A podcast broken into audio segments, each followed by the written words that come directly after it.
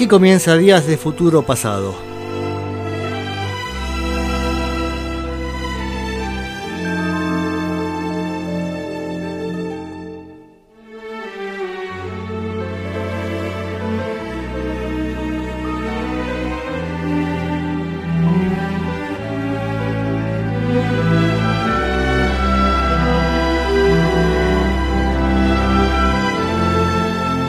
Viernes 24 de septiembre. Se supone que el viernes es el día que uno se empieza a cortar las actividades, así que debería empezar a aflojar un poco, pero estoy llegando siempre con el último respiro al programa.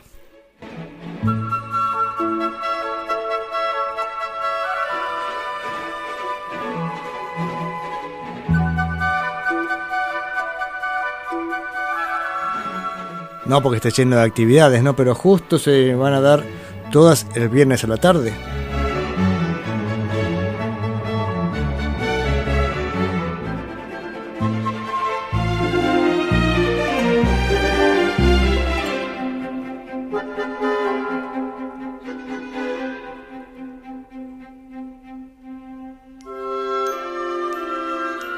Bueno, vamos a empezar.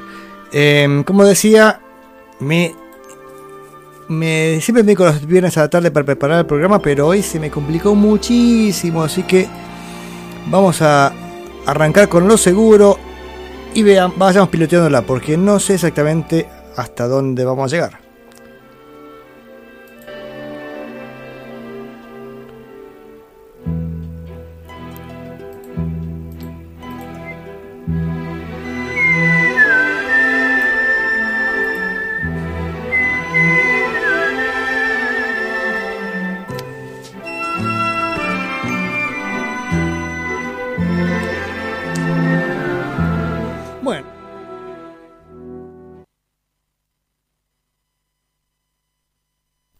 Bueno, como habitualmente empezamos el programa con Buddy Holly, hoy no vamos a hacer la excepción y vamos a arrancar, como siempre, con nuestro amigo Don Buddy.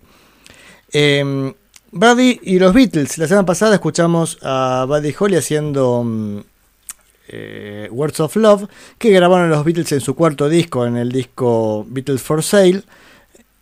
Pero eh, hay otra canción que también grabaron los Beatles, pero mm, en un estado muy anterior, dicho de manera así mística.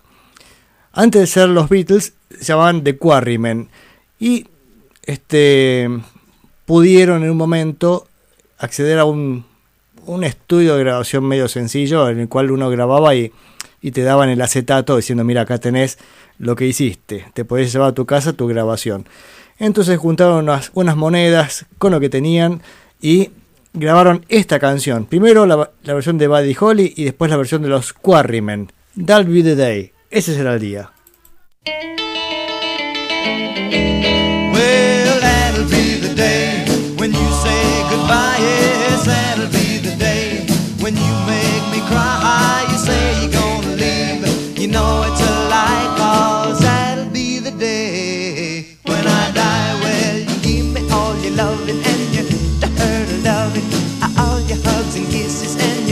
22. Well, you know you love me, baby. Still, you tell me maybe that someday, well, I'll be blue. Well, that'll be the day when you say goodbye. Yes, that'll be the day when you make me cry. You say you're gonna leave. You know it's a lie, cause that'll be the day when I die.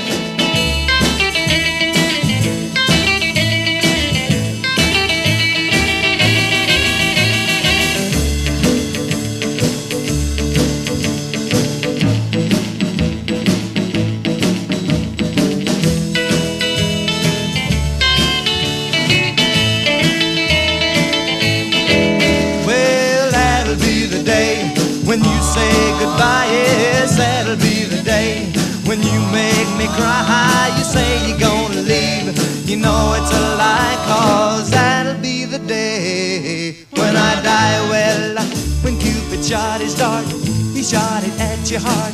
So if we ever part, then I'll leave you.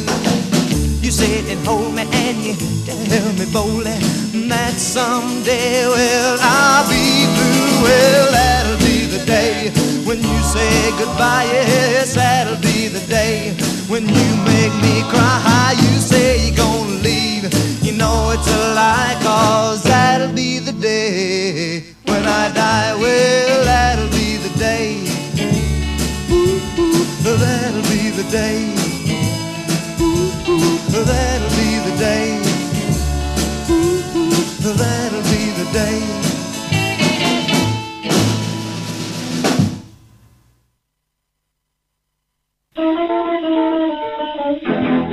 Well,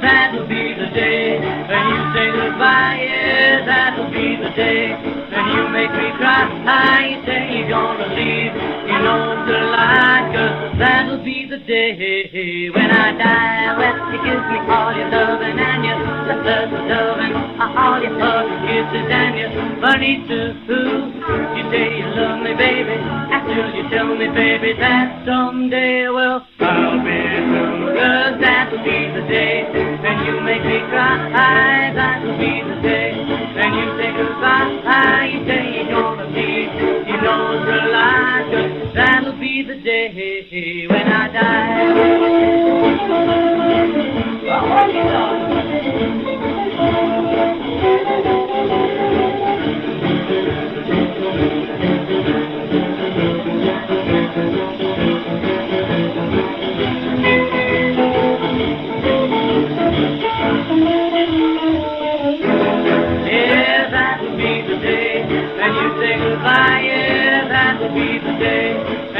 Me I say you're gonna leave. You know what's a lie, cause that'll be the day when I die. Well, the is shining dark, he's shining at your heart.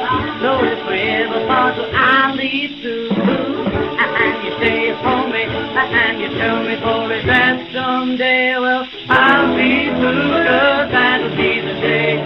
When you say goodbye, yeah, that'll be the day. When you make me cry,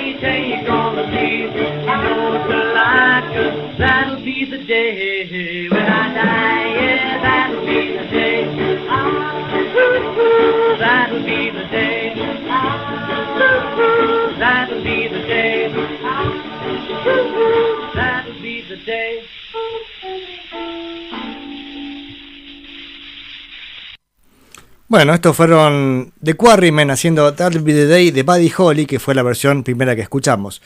Al respecto, nos comentan nuestro amigo Gabriel Ravarini em, que Paul cuentan una anécdota sobre este acetato que se pusieron de acuerdo para tenerlo una semana cada uno. Claro, era, una copia única, así que dijeron, bueno, una semana cada uno, lo mostré a los amigos, qué sé yo. Así fue que George lo tuvo una semana, John lo tuvo otra, este Paul otra, y el otro de los Quarrymen se lo quedó como 30 años, no sé. Este, y acá Juan comenta que también grabaron Crying, Waiting, Hoping, que ahora vamos a pasar en un ratito. Eh, ¿A qué más decir de, de Dalby the Day? Que acá buscando em, versiones, estaba buscando la versión de los Beatles, ¿no? Pero me apareció una versión que dice John Lennon. La bajé, la estuve escuchando recién no me doy cuenta que sea John Lennon, pero incluso aparece en YouTube, aparece también, así que debe ser. Este, que indudablemente fue una, prueba para su disco mm, Rock and Roll. Termina grabando. ¿Cuál graba de Holly en el disco Rock and Roll? Buena pregunta. Me voy, a fijar por los dos, pero a ver, ¿grabó alguna? Sí, tuve grabado alguna. Bien. Mientras, si no, nuestros grandes oyentes van a responder este, inmediatamente, sí, grabó tal. Este, así que, lo, ¿dónde lo escriben? Bueno, me mandan un WhatsApp 3548 430507 o si no, a través de Facebook, facebook.com barra Radio Banda Retro y ahí se comunican. Vamos a escuchar esta versión de John Lennon, decía, es un demo del disco Rock and Roll, aparentemente. Más información, por favor.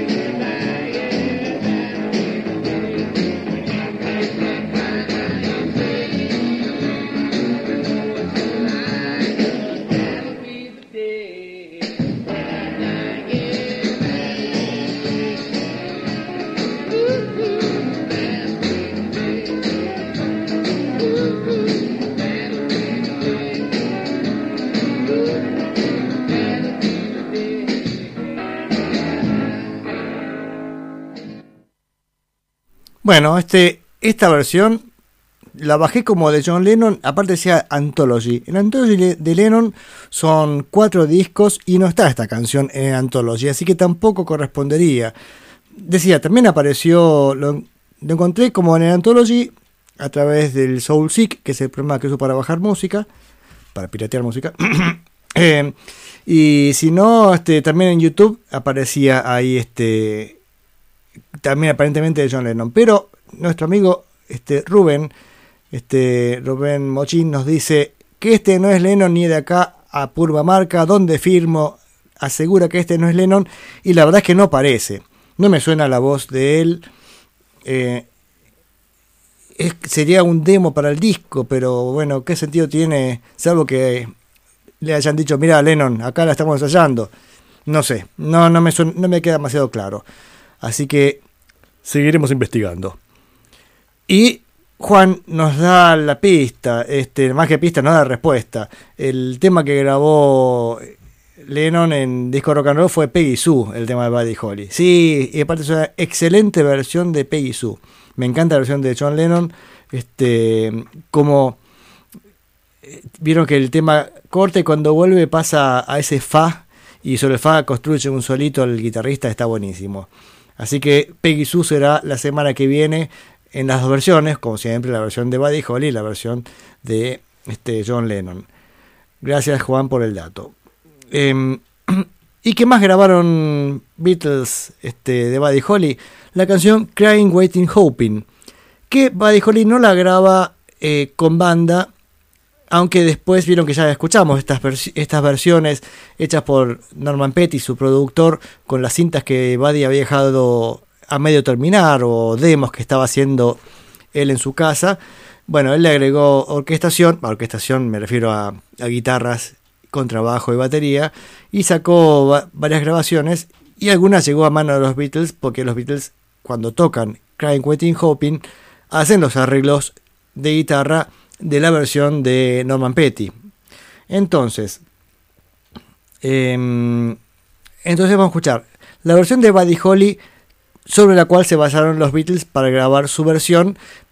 No grabaron en, en ningún disco, sino la, perdón, la tocaron en la, en la BBC y quedó grabado. Porque saben que la BBC tenía un programa dedicado a los Beatles y los Beatles tocaban canciones en vivo en la radio. No exactamente en vivo, lo grababan este, un- unas horas antes, pero bueno, era, sí, de una toma básicamente. Así que vamos a escuchar la versión de Buddy Holly y la de los Beatles.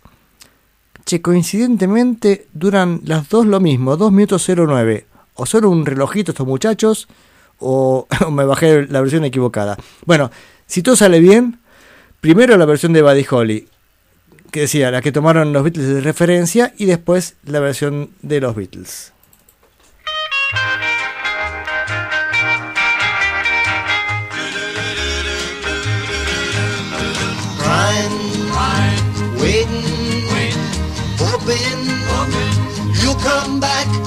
just can't to get you off my mind.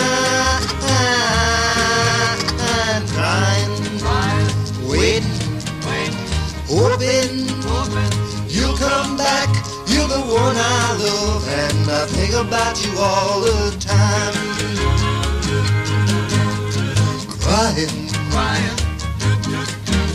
My tears keep falling all night long, waiting. It feels so useless, I know it's wrong to keep crying, waiting, hoping you'll come back. Maybe someday soon things will change and you'll be mine.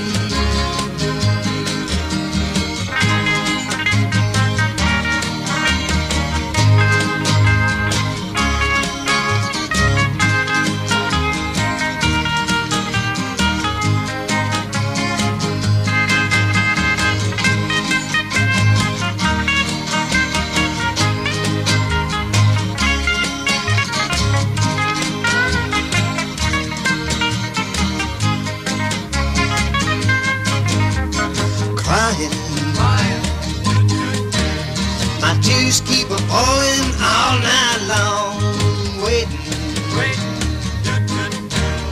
It feels so useless, I know it's wrong to keep a crying.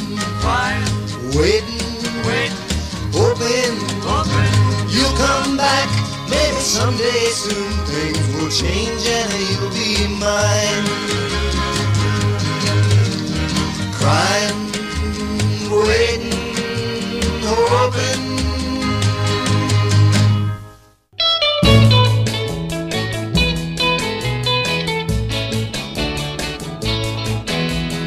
Crying, crying, waiting, waiting, hoping, hoping you'll come back. I just can't seem to get you off my mind. Crying, crying, waiting, waiting, hoping, hoping you'll come back. You're the one I love. I think about you all the time. Crying, crying.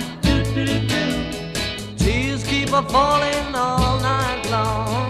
Waiting, waiting,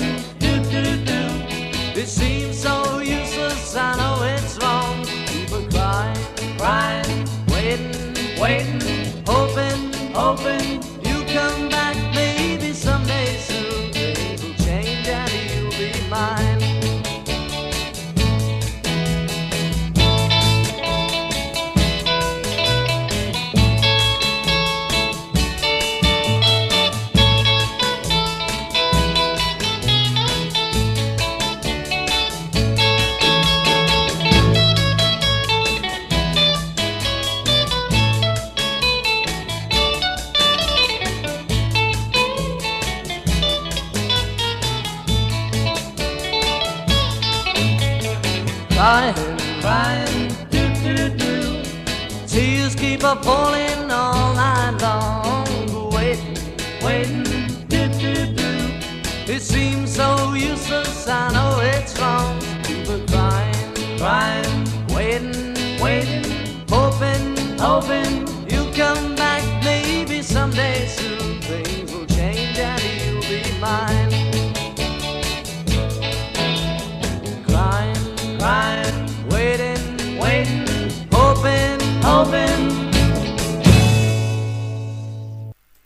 Muy bien. Crying, Waiting, Hoping por The Beatles y antes la original por Buddy Holly. Bueno, decía no la original, en realidad la original es, es el demo que él graba en el departamento en Nueva York, que ya lo pasé hace un tiempo, así que... Y acá Juan nos dice, a ver, si pasas Lennon, pasa McCartney, que tiene un montón de versiones, además es el que tiene los derechos.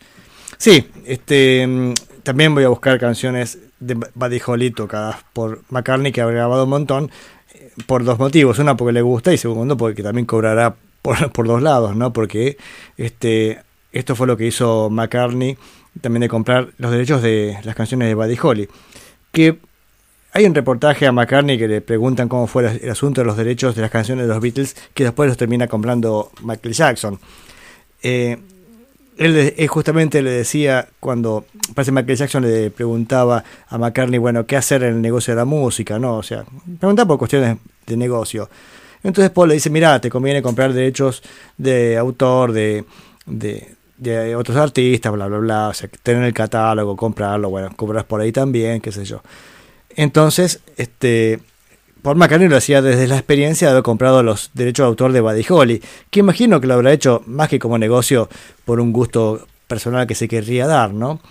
El tema es que mm, este, Michael Jackson tomó nota de eso y en un momento en el que se ponen a la venta los, este, los derechos de autor de canciones de los Beatles, eh, están ahí peleando Paul McCartney y Yoko Ono diciendo, che, los compramos, qué sé yo. Bueno, Paul estaba con la idea de comprarlos, ¿no? Pero Yoko decía, no, pero ese valor es muy alto, como diciendo, este, esperamos que bajen, o sea, como parece que Yoko postergó todo pensando que, que iba a bajar el precio en un momento. Y en el, en interín aprovechó Michael Jackson y los compró. Pero dice que le, le avisaba diciendo, che, Paul, voy a comprar tus derechos. Aparte el Paul lo cuenta así, poniendo la voz de Michael Jackson. Hey, hey Paul, voy a comprar tus derechos. Y lo codeaba. Sí, sí, decía, jaja. viste. Paul, voy a comprar tus derechos. Sí, sí, déjate joder. Paul, compré tus derechos. Y, bueno, ya está, fue. Lo compró Paul McCartney. Creo que ahora este. Creo que ahora los tienen de vuelta este. Yoko y Paul, ¿no? Si no me equivoco. Este, no sé. Sí, acá también. Bueno, eh, Rubén. Vamos con dos mensajes de Rubén. Uno dice el amor de Maca por Buddy. Sí, es, notable. De hecho, este. Él organizaba todos los 7 de septiembre o las, armaba la semana de Buddy Holly con la gran fiesta recordando, o sea, le, le festejaba el cumpleaños durante muchos años este McCartney en la década del 70 y de hecho en una de esas eh, fiestas eh, fue la que murió Kid Moon. No exactamente, no en la fiesta, sino en el contexto de la fiesta. O sea, se tomó no sé cuántos millones de pastillas y así murió Kid Moon. Que según leí hace esta semana, eh, Kid Moon murió en la misma cama, en la misma habitación que murió Mamá Cass de, de Mamas and the Papas, que era la casa de... eh, a ver, espera. Después lo busco, lo noté por ahí, pero la casa de, de alguien de, en Londres que estaba invitada a ella. Creo de Harry Nilsson, si no me equivoco. Espera, después voy a buscar bien, pero no quiero meter la pata. O sea, la metí. Pero eso, parece que así fue. Que coinciden en la- hasta en la cama, donde murieron Kid Moon y, y Mamá Cass. Bah, una coincidencia macabra. Y en Crying, Waiting, Hoping, dice, agrega Rubén, destacaría el aire mexicano caribeño de la canción. Lo que queda bien claro en, la melodía del solo, que es un motivo clásico del folk mexicano. Tira. Desconozco total y absolutamente, pero puede ser. Eh, Juan comenta al respecto. Yoko, toda culpa de Yoko. La separación, perder los derechos. Y sí, este, actualmente los derechos los tiene McCartney y Ono y el resto. O sea, los Beatles recuperaron los derechos de, de, de las canciones, de sus canciones. Bueno, así pasamos por el momento Buddy Holly como, como solemos hacer cada programa. Ya es una sección fija, diría yo. Este, empezamos siempre con Buddy Holly. Igual yo les decía que este programa del día de hoy, al menos lo anunció así la semana pasada, iba a ser para eh, para mm, volver un poco atrás, que nos dejamos varias, varias puertas abiertas, ca- casualmente. eh, y una de las puertas son los Doors, este, que estamos escuchando su, su mm, producción musical. Los Doors con Jim Morrison tienen seis discos y este es el sexto disco de, los Doors, lo que vamos a escuchar el día de hoy. Voy a escuchar el disco LA Woman, by enterito, La Mujer de Los Ángeles, que se editó el 19 de abril del 71. Al poco tiempo muere Jim Morrison y aún así los Doors este, graban más discos que también vamos a pasar en próximos programas. Pero vamos a empezar a, escuchar música y mientras me acomodo que voy a buscar el reportaje a Robbie Krieger que siempre nos da este, un panorama más completo de cómo trabajaban los Doors. En términos generales podría decir que es un disco mm, que se nota un poco alguna falta de inspiración, especialmente en el lado B. Bueno, ya lo voy a comentar sobre las canciones que me parece que no son tan logradas, porque una cosa que venían haciendo muy bien los Doors eh, era que cada disco no tenía desperdicio prácticamente. Todas las canciones están buenas, incluso aquellas que por ahí podría decirse que son un poco más forzadas, siempre tenían algún atractivo. En este disco hay varias canciones que pueden sonar un poquito largas donde parece que están ahí a ver, a ver qué pasa. Pero no es el caso de la, de la primera canción de Changeling, que arranca así con un comienzo poderoso. Se nota que tenían bien claro cuál iba a ser la intro de la canción. Gran sonido de teclado. Tienen un Hammond sin Leslie, guitarra con guagua, bien paneado. De un lado está la guitarra, de otro lado está el, este, el teclado. Eh, bueno, muy buena canción para, para empezar el disco. Y no solamente arrancan bien con esa primera canción, sino que redoblan la apuesta con el que sigue. Love Her Madly, que es un temazo. Tiene una, una muy buena rítmica inicial, especialmente la guitarra rítmica es impresionante. Sonido honky tonk de teclado. Este, podría decirse que por momentos es como una especie de blues con tonos menores, pero tiene una resolución genial. Como que van. Este, no son, no son nada predecibles los acordes en un momento, pero bien hechos. Así que vamos con estos dos grandes temas de los dos de su último disco con Jim Morrison.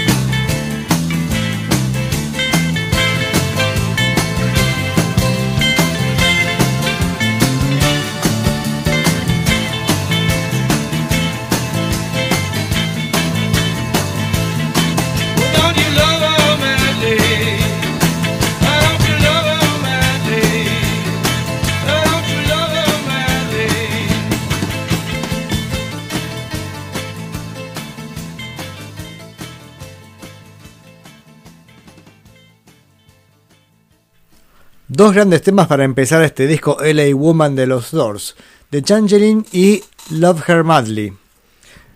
A ver, a ver, a ver. Veamos acá en Wikipedia quiénes tocan este disco porque tenemos, como hemos escuchado, un bajista tocando el bajo de cuerdas, ¿no? También hemos comentado que, en estudio habitualmente tenían bajista contratado para el, para el disco. Bueno, el bajista es Jerry Sheff. S-C-H-E-F-F. Sheff. Y también fue conocido porque, bueno, más bien conocido porque era miembro, después fue miembro de la banda de, bueno, después no, simultáneamente, simultáneamente, miembro de la banda de, mm, de Elvis Presley. Así que desde el 69 hasta el 77, que muere Elvis Presley, estuvo en la banda de Elvis. Y también hay un guitarrista rítmico, Mark Beno, en... Bueno, no en las canciones que escuchamos recién, ¿eh? en, cuatro canciones. En Been Down So Long, Car His By My Window y LA Woman.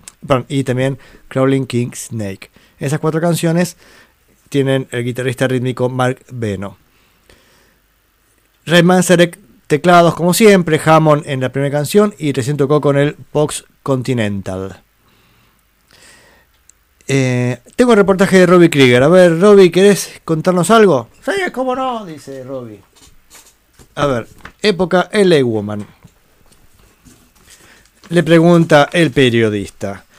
La leyenda dice que LA Woman fue grabado enteramente en vivo, en, en vivo en el estudio, ¿no? Y Krieger dice, no enteramente, está hablando de la canción, ¿eh? que es la, última del disco. Yo igual voy con el orden del reportaje, aunque no va el nombre, el orden del disco, porque tengo miedo de meter la pata y por ahí una respuesta quede este, rara, este, como, diga, como dije antes, y, y yo lo alteré el orden. Así que recordemos las cosas que digo para el momento de escuchar la canción. LA Woman decía. Y Krieger dice, no enteramente, pero bueno, eh, pero buena parte fue en vivo. Ah, ha- hablan del disco, porque ahora sí dice en particular.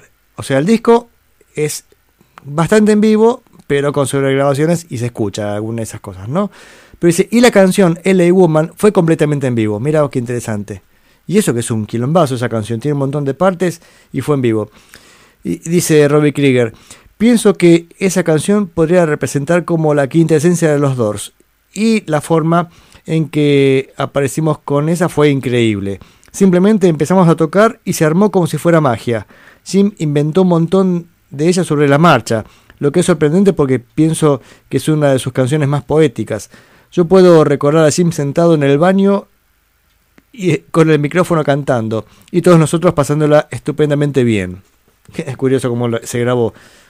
Este se, se grabó con él en el baño. Buah, está bien. Eh, le preguntan, en ese álbum fue la primera vez que tuvieron a un guitarrista rítmico, Mark Beno.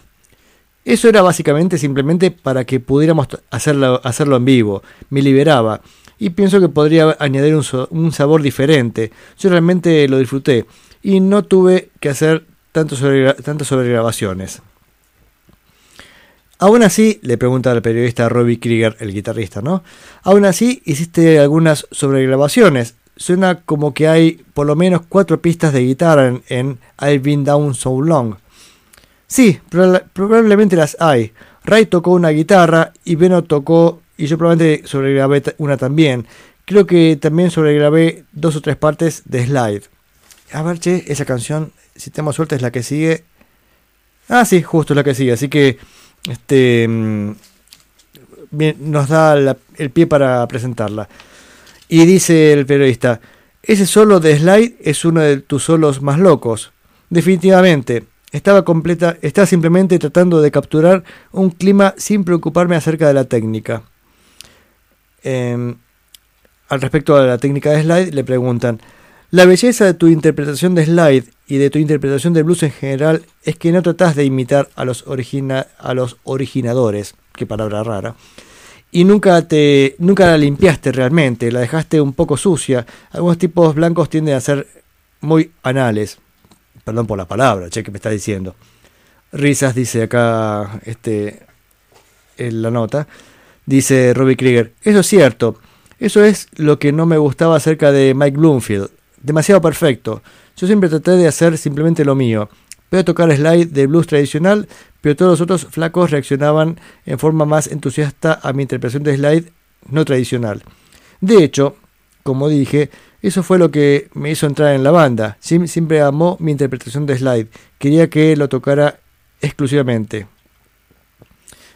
Yo em, sigo porque la tiene que ver. Ah, miren, sigo porque hay más preguntas que se ajustan al bloque que sigue. Dice, la, dice el periodista, Jim criticaba tu interpretación a veces. Él siempre me decía que yo era el guitarrista más subvalorado que había. Lo que es gracioso es que nosotros cuatro muy difícilmente criticábamos la interpretación del otro, o siquiera sugeríamos algo. Trabajábamos tan bien juntos que rara vez teníamos siquiera que hablar acerca de eso. Todos, todos simplemente tocaban la parte apropiada en el lugar justo en el momento preciso. Le preguntan, Cargis by My Window es un blues bastante inusual. Sí, ese era nuestro, nuestro tema, nuestro tema Jimmy Reed. Jim estaba realmente metiéndose dentro del blues en esa época y amaba cuando yo tocaba simplemente blues directo. Se sentaba allí e inventaba canciones sobre la marcha. Solo quería tocar toda la noche. Es verdaderamente una pálida porque pienso que si hubiéramos hecho otro álbum hubiera, hubiera sido mucho más de cosas de blues directo que lo que yo siempre he amado. Bueno, ahí nos presentó las dos canciones que siguen. Decía, Been Down So Long y Car His By My Window. A ver, yo qué anoté al respecto. Eh, sí, se nota la formación blusera en la primera canción, con buenas guitarras. Bueno, de hecho ahí vieron que decía que aparentemente había cuatro guitarras. Y, y que y esta canción la que sigue, Car His By My Window, también otro blues que tardan en encontrarle alguna vuelta. Este, termina con un fade out bastante curioso, porque termina con el fade out, fade out justamente cuando, termina la, cuando la guitarra encuentra la vuelta cómo terminar la canción. Eh, decía, son blueses bastante sencillos y como que están encontrándole la vuelta a la canción. Y bueno, ya está. Es esto, es un rock blues más, más duro. Vamos con estas dos canciones. Well, I've been down so goddamn long that it looks like up to me.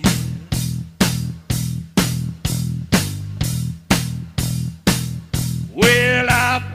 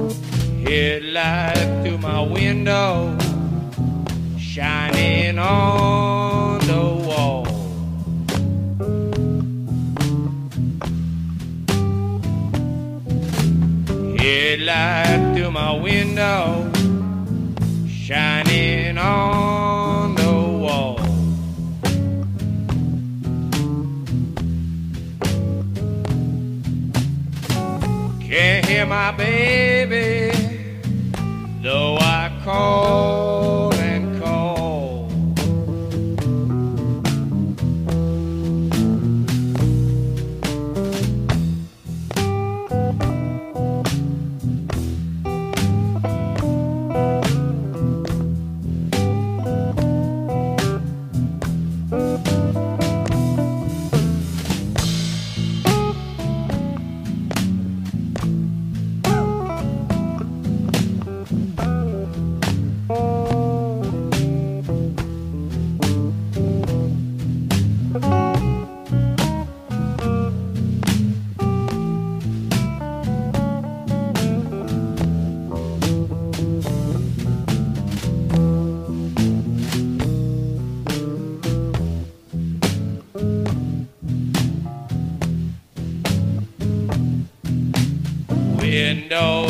a chimney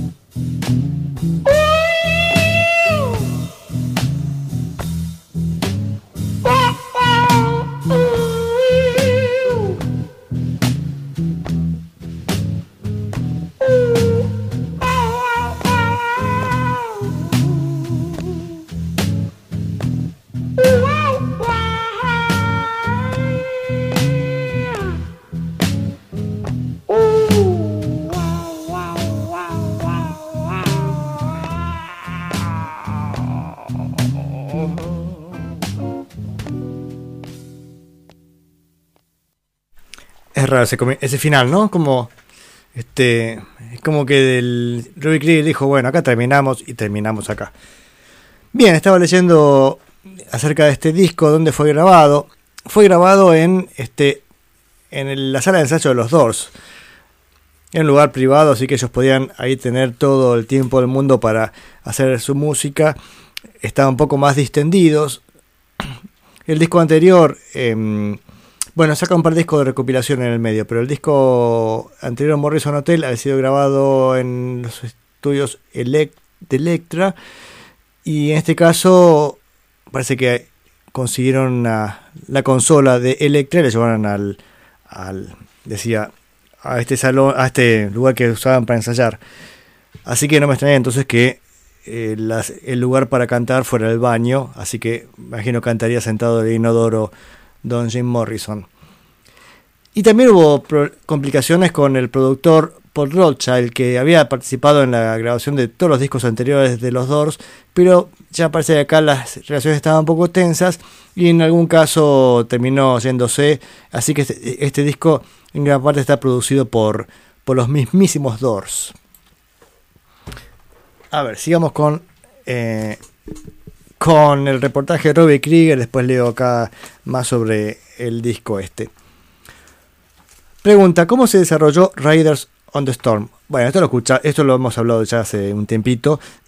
Dice justamente, estábamos jodiendo con Ghost Riders in the Sky. Este, la canción... Bueno, la, cuando lo... Hace un par de meses la pasamos, también pasamos la versión no sé si la original, porque hay 200.000 versiones de esa canción. Bueno, decía, estaban jugando con eso y terminaron deformándola y transformándola en Riders on the Storm.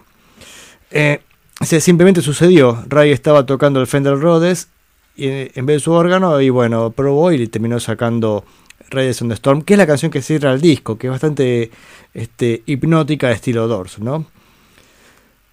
Ese otro cambio en LA Woman, pregunta el, el periodista o comenta, es la ausencia de reverb, particularmente en la voz de Jim, que había tenido mucho reverb en, en los primeros álbumes. Bueno, Sunset Sound, donde grabamos los dos primeros álbumes, tenían una, unas mejores cámaras de, de eco del mundo. Era una cámara natural que ya no se hacen más.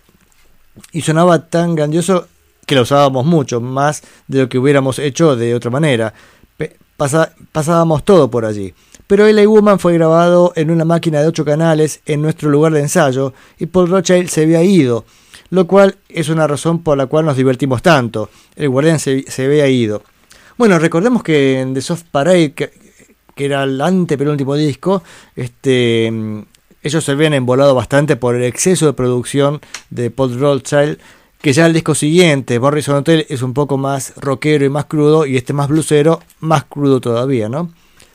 Eh, sigue, el, sigue el reportaje. De manera que, aún después de todo su éxito, ustedes todavía tenían ese tipo de relación con su productor, donde él hacía chas- chasquear el látigo.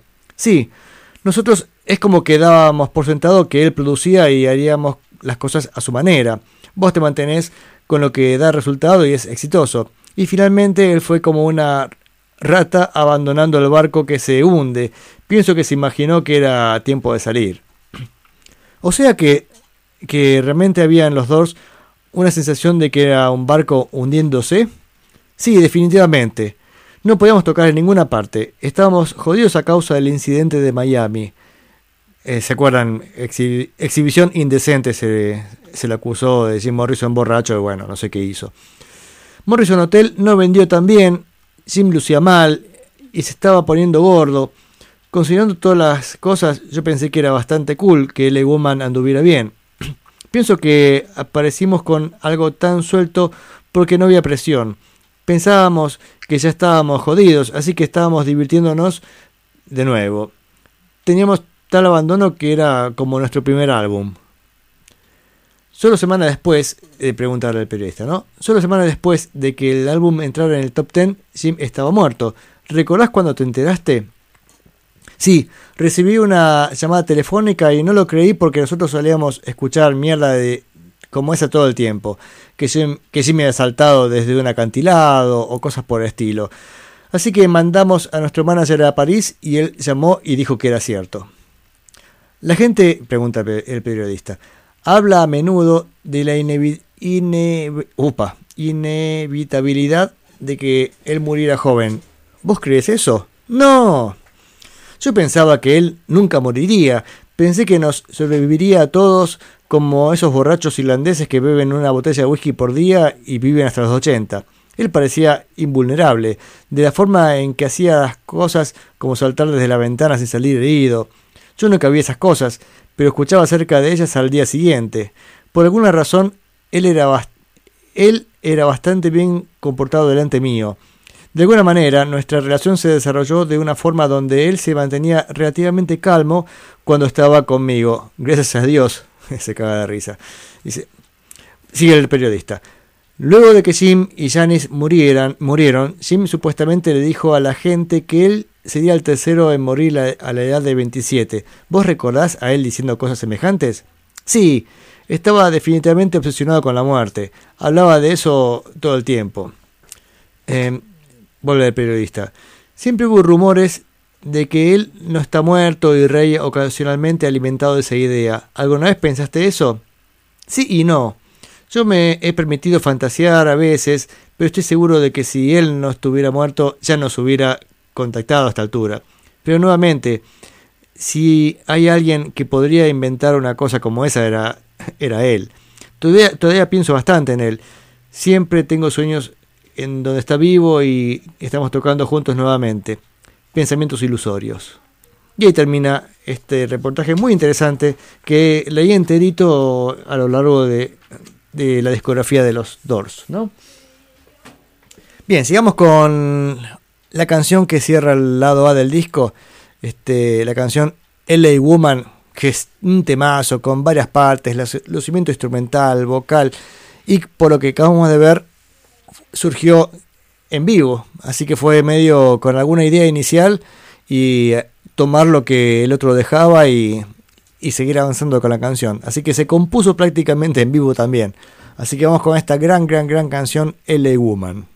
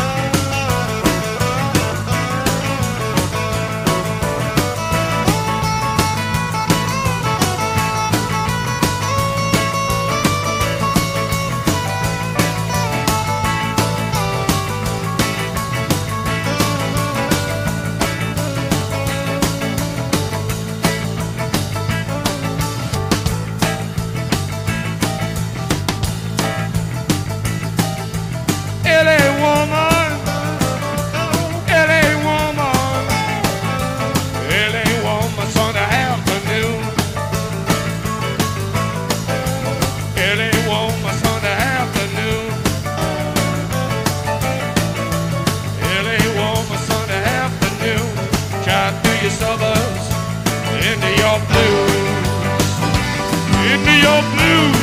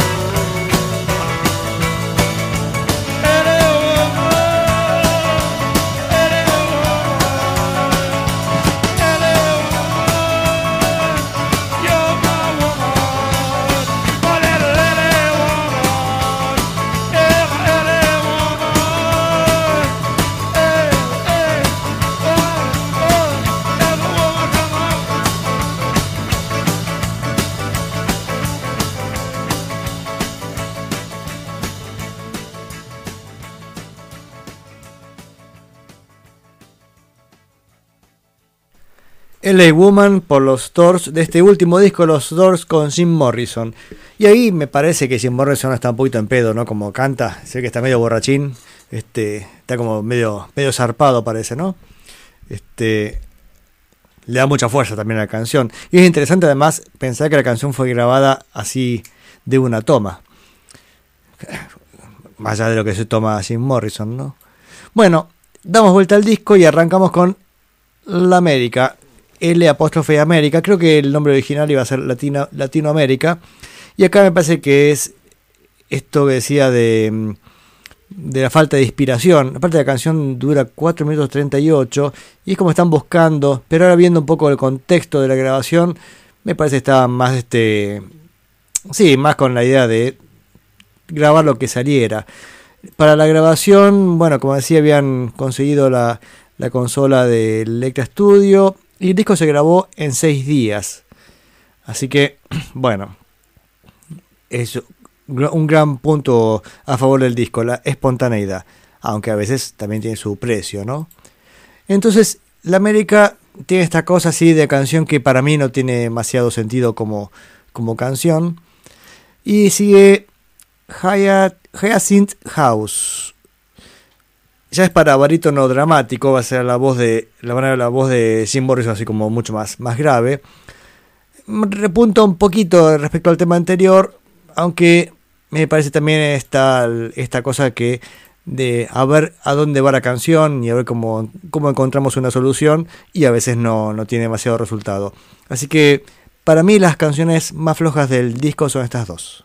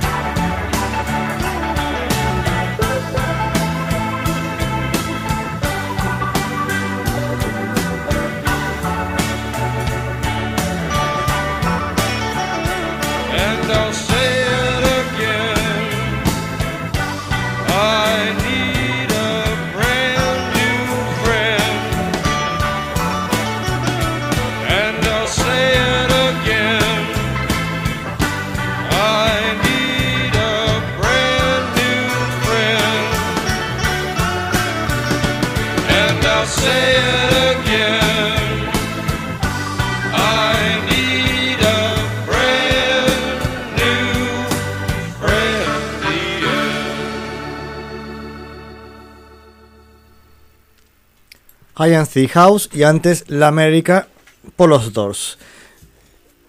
Acá Mochín Rubén nos comenta, eh, bueno, él este, le gusta mucho esta etapa de los dos, diciendo, bueno, si hubiera seguido Jim Morrison, hubieran seguido siendo como la pesada del rock and roll en Argentina, bueno, ahí estarían los Doors en un camino más, más crudo, ¿no? Sí, iban para ese lado, aparentemente. Y que le gusta la canción esta que yo tanto critiqué, vieron cómo es esto, ¿no es cierto? Sobre gustos. Bueno, no sé si no hay nada escrito, pero por supuesto todo el mundo puede op- opinar otra cosa, ¿no? Eso pasa mucho. Y le gusta esa atonalidad y psicodelia de la América y también vincula con algún, alguna postura política de, de mirar hacia Latinoamérica, aunque sea mencionándolo de alguna manera, este, una, una, una especie de, de forma de mostrar eh, su disconformidad con, con el sistema, digo yo. Siempre hay que estar en contra del sistema, qué sé yo. Bueno, seguimos con dos canciones más. A ver, Crawling King Snake, que esta canción, eh, esta no es de ellos, esta es de John Lee Hooker. Así que, como hemos visto, estaba en una época muy blusera. Este, mm, igual es curioso porque esta canción, que dura 5 minutos, recién empieza a cantar Jim Morrison en la última tercera parte. O sea, más de la mitad de la canción está nada más que la banda después parece que se acuerda que tiene que cantar. Después eh, vamos con The Wasp, Texas Radio and the Big Beat. Un saludo a Radio Texas, por favor. Bueno, muy buenos teclados, este, muy buena onda. No tiene mucha inspiración melódica, pero el tema está bien, o sea, un, es un buen tema, pero así como más como un poema que como una canción para cantar este, en el subte.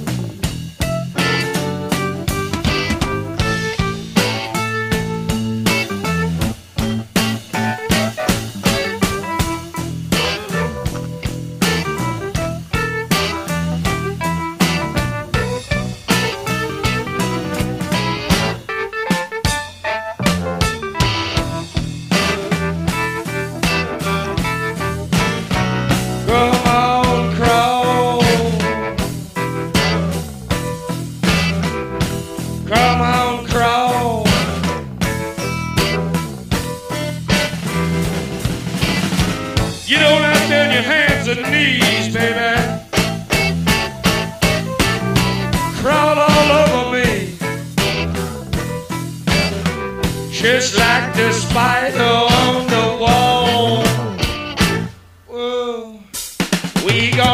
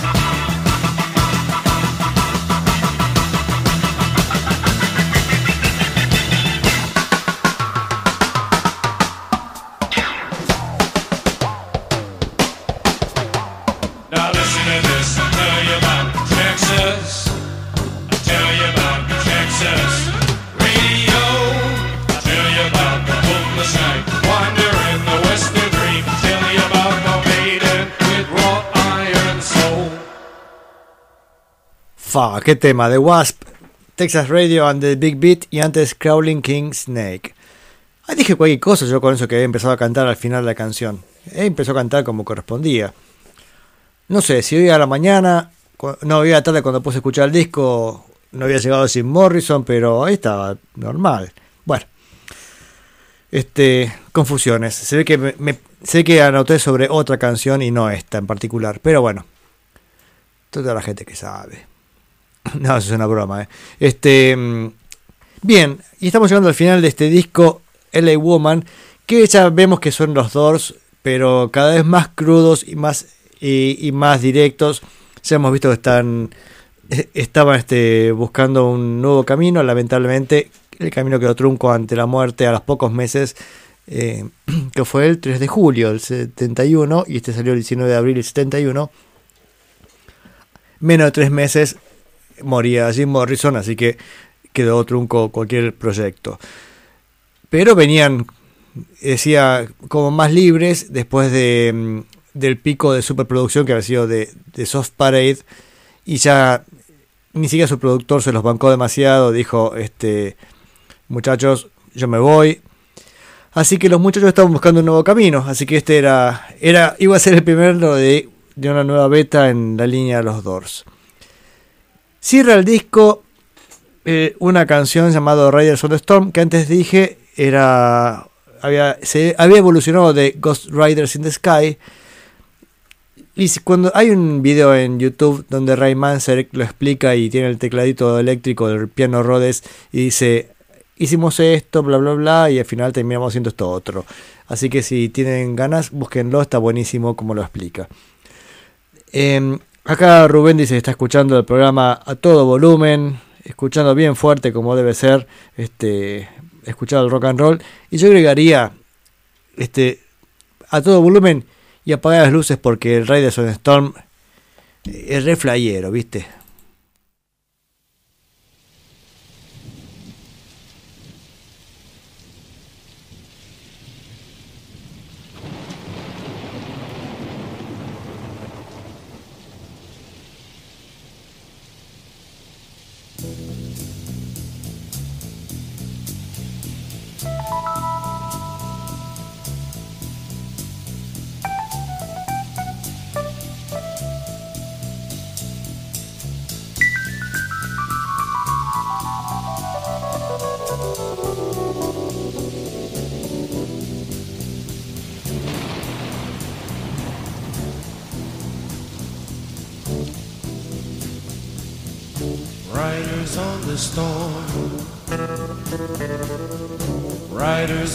Storm.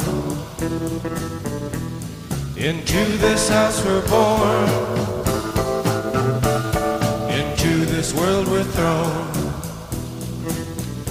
Like a dog without a bone, an actor out alone. Riders on the storm. There's a killer on the road.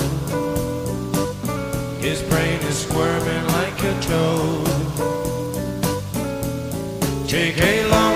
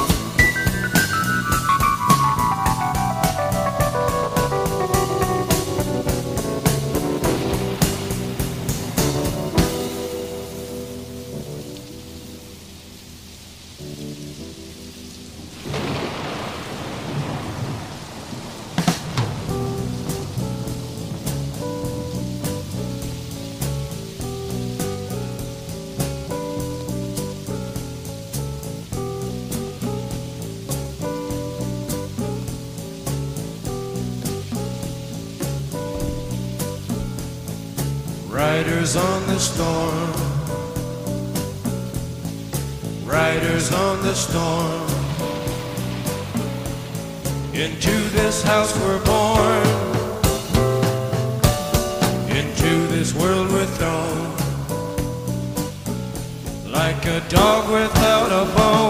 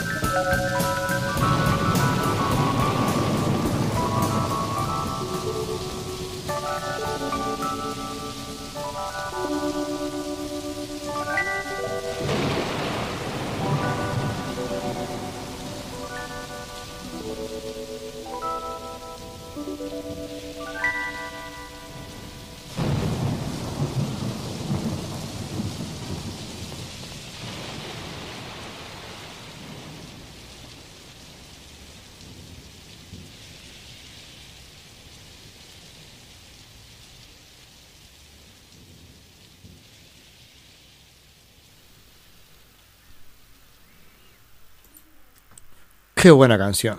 Riders on the Storm. Vieron ese clima que consiguen, ¿no? Es increíble. Eh, al respecto, Gabriel nos dice temazo. Y sí, es un temazo. Y también este Rubén dice que es el momento para escuchar la canción a todo volumen y ponerla en loop y escucharla un montón de veces. Así que pasase toda la tarde con, con la canción. Sí, sí. Qué fenómeno. Bueno, este, así terminamos con los Doors, con Jim Morrison, así, se, así tranquilito, ¿no es cierto? Ya veremos el disco que sigue, que es Other Voices, a ver este, cómo siguen ya sin Jim Morrison. Pero la verdad es que me quedé con el sabor de que necesito, necesito más Doors ahora. Lamentablemente quedó otro camino que quedó trunco a consecuencia de la muerte. Muerte temprana, ¿no? Porque muere a los 27 años. Entrando en este club, digamos, de famosos rockeros que mueren a los 27 años. Este. Sí, esta cosa que pensar, de pensar que el cuerpo aguanta cualquier cosa, no, no aguanta cualquier cosa y de hecho este, se pagan las consecuencias. Hace poco, mm, este, bueno, la semana pasada vi, fue un concierto y tocaron una obra de Schubert, un- una obra para piano y violín, y contaba la violinista que hacía presentación que Schubert murió a los 31 años, yo creo que por no había drogas o no, no, tantas conocidas, porque el tipo tenía una vida demasiado licenciosa. Parece, que- Schubert se dedicaba excesivamente al tabaco, al café y al sexo. Parece que andaba ahí este, este, divirtiéndose con, con cuánta, cuánta cortesana se le cruzaba. Así que murió a los 31 años. Yo calculo que la misma política de Schubert fue la que tenían estos rockeros, pero bueno, con algunas cosas un poquito más pesadas, terminaron, terminaron partiendo a los 27 años. Bien, vamos a... Hablando de recién de música clásica, ayer estuvo el programa Viajero Sideral y hizo... El programa de ayer se trató de la consagración de la primavera, la obra de, de mm, Stravinsky. Si se lo perdieron, les recomiendo que busquen el podcast. Yo voy a hacer eso, voy a sacar el podcast. Lo pueden hacer en seno.fm barra radio banda retro. Ahí están los podcasts de, del programa de Viajero Sideral. También están los de este programa este, mm, Día de Futuro Pasado. Y también están los programas del miércoles, este, la neurona nocturna. Así que pueden encontrar ahí el podcast que más les guste. También están en, en otras plataformas, pero no, no sé. Tendría que decirles cuáles. Y yo no lo sé. El que sabe todo eso es Gabriel. Le mandan un mensajito y les dice todo por dónde encuentran este eh, la programación de la radio. Bien, 9.42, yo hoy decía, ¿qué demonios voy a pasar hoy? Les decía que casi no había tenido tiempo de preparar el programa, tuve la visita de mi prima Susi hace un ratito, cuando estaba por terminar de armar el programa, así que me agarró medio así mal parado. Pero ya veo que lo que sí va a, va a completar el programita. ¿Por qué? Vamos a, a retomar otro que dejamos ahí abandonado. ¿Se acuerdan que hablábamos de los Kings? Hicimos, pasamos un montón de los Kings. Eh, todos sus discos del 64 hasta el 70, 71. Pasamos, sí, casi todos, eh, no enteros. Sí, algunos pasamos enteros. Eh, Ya el último que pasamos que fue eh, Hillbillies mm, fue un resumen bastante, bastante resumido. Creo pasé nada más que dos canciones, nada más. Porque les decía, al menos para mí, es como que ya acá esta etapa de los Kings se me hacen un poco más aburridos. Aparte, se me va un poco de la época que a mí más me gusta. Yo soy muy de los 60s y acá ya tiene un nuevo sonido, este, un nuevo enfoque. De hecho, este, después de este disco que vamos a pasar ahora, un resumen del disco Everybody's in Showbiz, eh, que es del 72, del 25 de agosto del 72. Después de este disco, los que siguen, que son Preservation Act 1 del 73, Preservation Act 2, o sea, acto 1 y acto 2 de Preservation del 74, o Soap Opera del 75, son obras muy teatrales, obras conceptuales, eh, es una nueva faceta dentro de los Kings. Que después con el tiempo también la cambiaron porque mm, ya llegando a los 80s eh, o fines 70s se hacen bastante punks. Es bastante interesante también el cambio. Pero decía, se va un poco del estilo habitual del programa, así que tal vez pase alguna canción de esos discos, no estoy seguro. eh, o algún resumen. Pero hoy estoy escuchando algunas canciones de este disco del 72. Dije, vayan, vamos y de paso completamos los que nos queda del programa.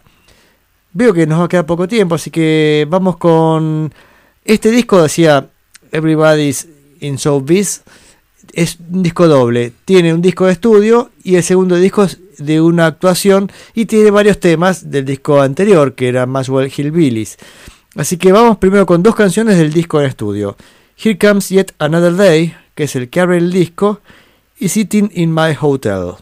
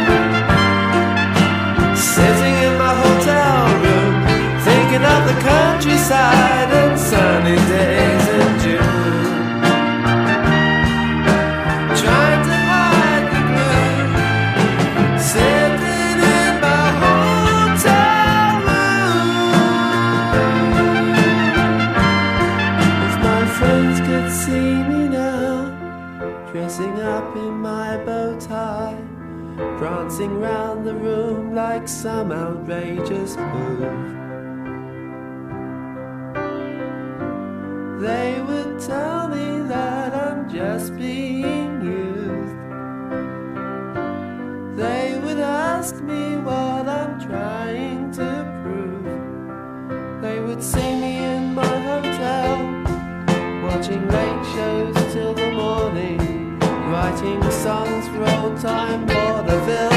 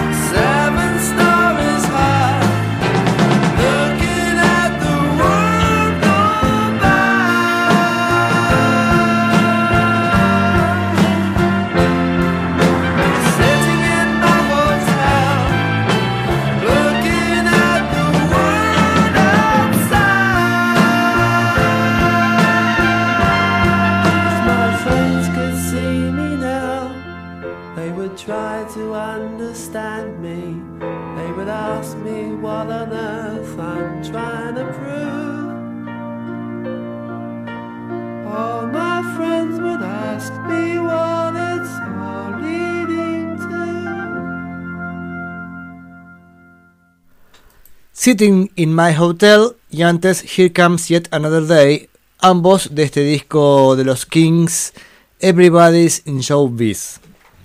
Eh, bueno, les agradezco a todos que hayan estado el día de hoy. Bueno, y siempre que están acá en el programa, por supuesto, me encanta que haya alguien que escuche el programa, sino que sentido tendría esto, ¿no es cierto? Si ustedes ahí, nosotros aquí, ¿para qué? Bueno, este. Así que me voy a ir despidiendo con el, algunas canciones del lado B de este disco. Decía, de este disco que hoy escuché hace un poquito y digo, ah, a ver que habrá que dar alguna oportunidad. Y de paso los invito a que escuchen estos discos de los Kings, que insisto, no creo que pase demasiado porque mm, ya es como que se va un poco del estilo del programa. Pero me parece que las canciones están bastante buenas, o varias por lo menos o al menos hay que darle la oportunidad. Vieron que a veces pasa. eh, por ejemplo, también estaba escuchando un poco el disco de Who by Numbers, que también pensé que iba a pasarlo hoy, pero bueno, no, no tuve tiempo de armarlo bien el programa y no, no sabía cuánto tiempo iba a disponer. Pero pensaba también pasar un resumen del disco de Who by Numbers, y yo lo tenía así como un disco flojito. Y estaba escuchando y digo, che, este tema está bueno, este está bueno también, este está bueno.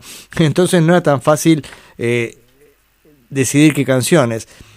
Tal vez lo que pasa con estos discos es que tal vez no presentan algo demasiado innovador o no con respecto a lo que venían haciendo estas bandas. Estas bandas venían sacando discos, este, uno mejor que el otro y siempre con alguna nueva idea. Y acá es como que ya están con la receta cocinada y están ha- haciendo buenas cosas, pero no, no son tan innovadores como lo que venían haciendo. Tal vez por eso me parece pierde interés, al menos para mí, ¿no es cierto? Cada uno tendrá lo suyo. Y suele pasar con este, este tipo de discos. Vamos a poner este, ya que mencioné The Who Numbers. Por ahí una persona que tenía The Who Numbers el long play en su casa y lo tiene bien escuchado, dice, es un discazo, buenísimo, bla bla bla. Este, y, este y le pasará algo distinto con discos que no conoce tanto. Yo como he ido escuchando muchos de estos discos en orden cronológico también, es como que acá ya empieza a decaer mi interés, pero es una cuestión absolutamente subjetiva y yo recomiendo que no me hagan caso y vayan a los discos y búsquenlo. Este mm, busquen estos discos que están muy buenos, igual algunos más este vamos a seguir pasando aunque sea un resumencito. A ver, eh, del disco 2, que fue grabado, decía, en vivo, en... Acá tengo el lugar donde fue grabado. Se grabó entre el 2 y el 3 de marzo en el Cardi- Carnegie Hall de Nueva York. 2 y 3 de marzo del 72. Este disco decía, se editó el 25 de agosto del 72. Eh, se grabó en, en- los estudios Morgan de Londres, las canciones de estudio, y en vivo decía en Nueva York. Aparte tiene, tiene vientos y todo en vivo. No sé quiénes tocaban, quiénes acompañaban a, a los Kings en vivo, porque decía, hay varios temas que tienen vientos. Los Kings son Ray Davis en voz y guitarra, Dave Davis guitarra y voz, John Dalton en bajo, John Gosling en teclados, creo que había entrado, no sé si para este disco o lo anterior, y Mike Avery en batería. A ver cuánto tiempo tengo, nada. Así que, bueno, nos pasamos un poquito, porque quería, quería poner cuatro canciones. Brainwashed, o sea, eh, Lavado del Cerebro, eh, que es del disco Arthur, que es del 69. Maxwell Hillbilly, que esta canción es la que da nombre al disco Maxwell Hillbilly, que creo que no la pasé esta canción, entonces dije, bueno, vamos a pasarlo ahora. Una curiosidad, este, en realidad las últimas dos canciones son cortitas y son bastante curiosas. Este, Banana Boat Song, la famosa canción que cantaba Harry Belafonte, que es un mento, mento hawaiano, eh, hawaiano digo, jamaiquino, cualquier cosa dije, mento jamaiquino, y al respecto les recomiendo que escuchen La Neurona Nocturna, que Gabriel pasa mucho de este tipo de música, mento y toda música caribeña, así que cada tanto, porque tiene un montón de bloques, pero cada tanto hace eso y está buenísimo. Así que vamos con Banana Boat Song por los Kings, una curiosidad, y me parece más una especie de, de boludez en el escenario. Y después Lola, una versión cortita, creo que es nada más que la gente mm, vitoreando y esas cosas. Así que los dejo con música, aunque me pasen unos minutitos. Este, mm, saludos a todos y muchas gracias por estar ahí. Vamos con estas cuatro canciones por los Kings de este disco del 72.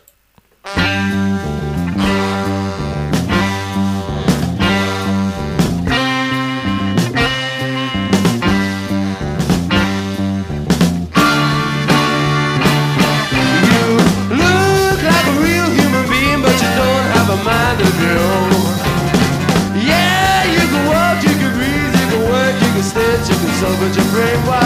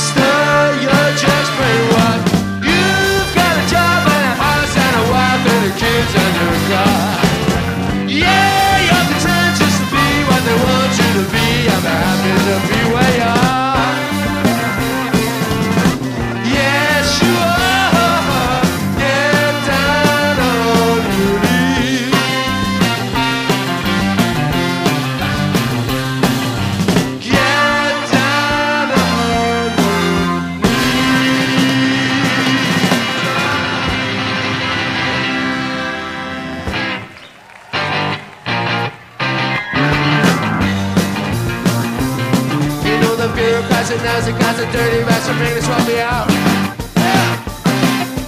They're up there way here on the ground there with the stars. All you have to get you around and push around till you can't take anymore.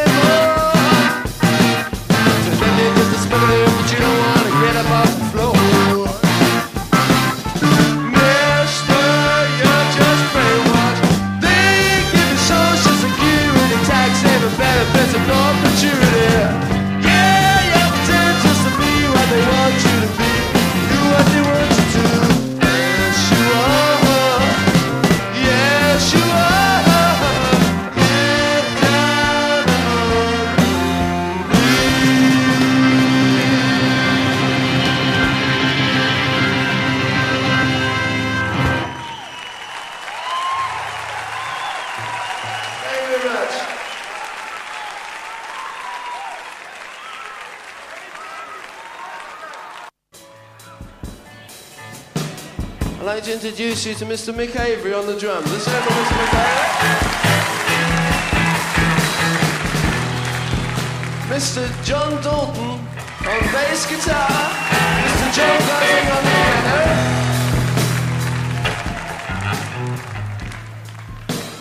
And thank you very much. And my, on the lead guitar, my brother, Mr. Dave, Death of a Clown Davis.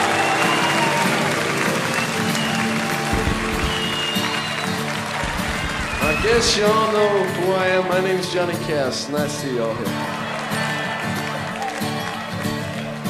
I like to do a little song with the help of John over here, who's gonna help me along with this song. Want everybody to join in and sing along. When I said goodbye to Rosie Rook this morning, I'm gonna miss her bloodshot alcoholic eye. She wore a Sunday hat so she'd impress me. I'm gonna carry her memory till the day I die. I'm gonna move me up to Hill tomorrow. Photographs and souvenirs are all I've got. They're gonna try and make me change my way of living. But they'll never make me something that I'm not. Alright! Cause I'm a Muswell hillbilly boy. But my heart lies in old West Virginia. For my health and I've dreamed, I've seen them in my dreams. Take me back to the black hills that I ain't never. Well, they'll try and make me study elocution because this same accent isn't right. They can clear the slums as part of their solution, but they're never gonna kill my cockney pride. Alright, I'm a Muswell hillbilly boy, but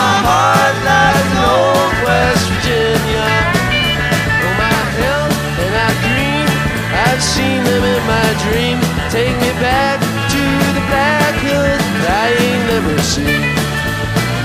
Take me back to the black hills that I ain't never seen.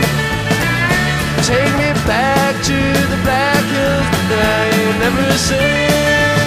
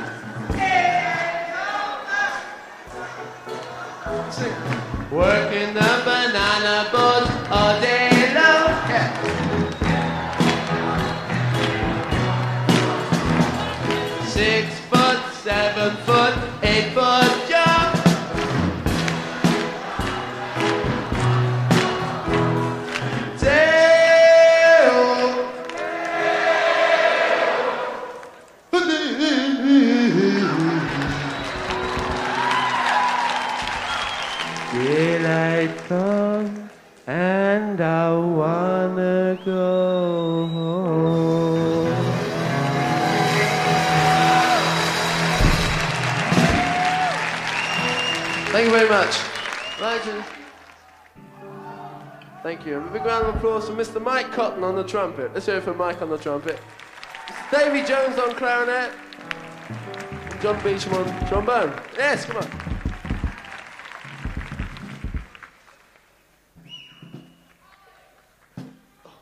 Terrible. Thank you. So lovely to be wanted. A room with a view and you. uh,